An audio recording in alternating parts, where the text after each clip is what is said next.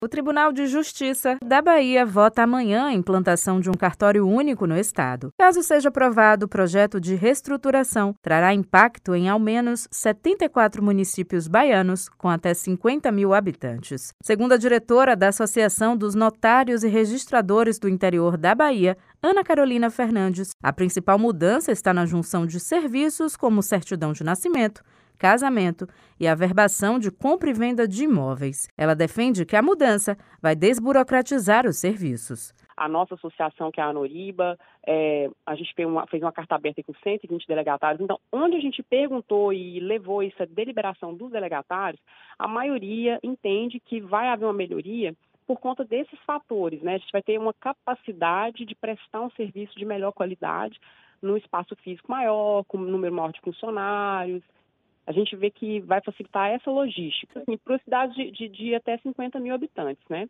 No caso das cidades de é, pequeno porte que vão ficar nessa formatação de ofício único, a pessoa vai se dirigir sempre a um mesmo local, vai ter um delegatário que responde por todas aquelas especialidades. Então, basicamente, ele vai fazer a gestão. Faltou um doc... ah, eu preciso de uma certidão de registro civil para fazer a escritura pública. Ah, eu não... essa certidão ela fica em outra cidade. Eu estou aqui, é... você é de Salvador, ah, não, eu preciso de uma lá de Feira de Santana. Aquele você vai num só local, o oficial do registro civil, ele vai pedir pela central de registro civil, que a gente tem hoje, que é um sistema que integra os cartórios de registro civil.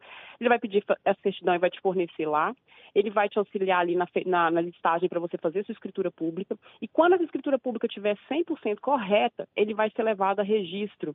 Então, como ele vai fazer todas essas atribuições num só local, facilita muito a logística. Ana Carolina Fernandes descarta o prejuízo após fechamento de unidades e explica que o aumento de fluxo de usuários será compensado com a transferência de funcionários. Pelo projeto do ofício único, não vão ser fechados cartórios. Na verdade, eles só vão ser unificados.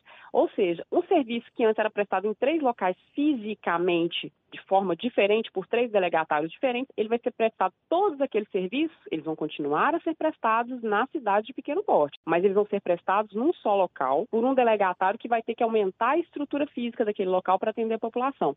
Então, o que vai acontecer é que vai ser mantido o serviço naqueles municípios de pequeno porte, só que num local só. Então, não vai perder cartório, né? Na verdade, não vai perder. Após análise do Tribunal de Justiça da Bahia, o projeto de reestruturação dos cartórios segue para votação na Assembleia Legislativa. Juliana Rodrigues para a Educadora FM.